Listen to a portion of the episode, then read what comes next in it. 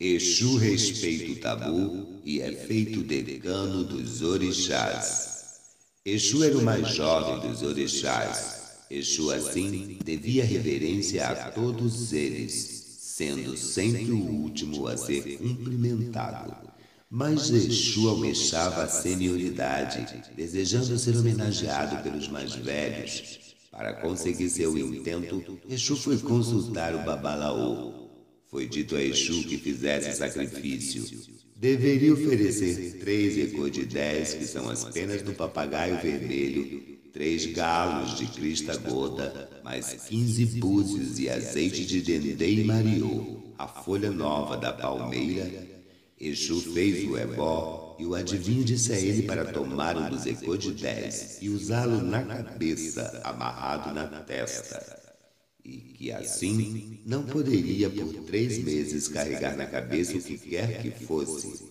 Olodumaré disse então que queria ver todos os orixás. Queria saber se eles estavam dando conta na terra das missões que Olodumaré a eles atribuíra.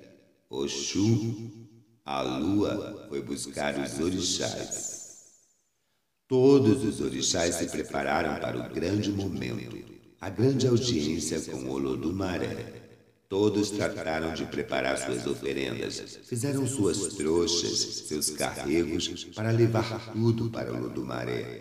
E cada um foi com a trouxa de oferenda na cabeça. Só Exu não levava nada, porque estava usando o Ecodidé. E com o Ecodidé não podia levar nenhuma carga no Ori. Sua cabeça estava descoberta não tinha gorro, nem coroa, nem chapéu, nem carga.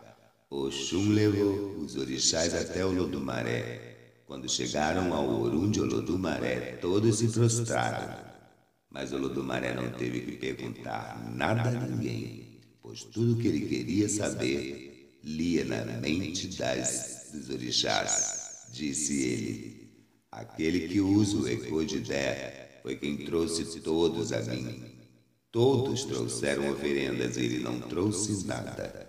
Ele respeitou o tabu e não trouxe nada na cabeça. Ele está certo, ele acatou o sinal de submissão. Doravante será meu mensageiro, pois respeitou o eu ó. Tudo o que quiserem de mim, que me seja mandado dizer por intermédio de Exu. E então por isso, por sua missão, que ele seja homenageado antes dos mais velhos, porque ele é aquele que usou o Egodidé e não levou o carrego na cabeça em sinal de respeito e submissão. Assim, os mais novo dos orixás, o que era saudado em último lugar, passou a ser o primeiro a receber os cumprimentos.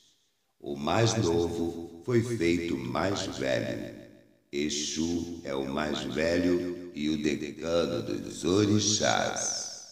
Laroi Exu Emojibá.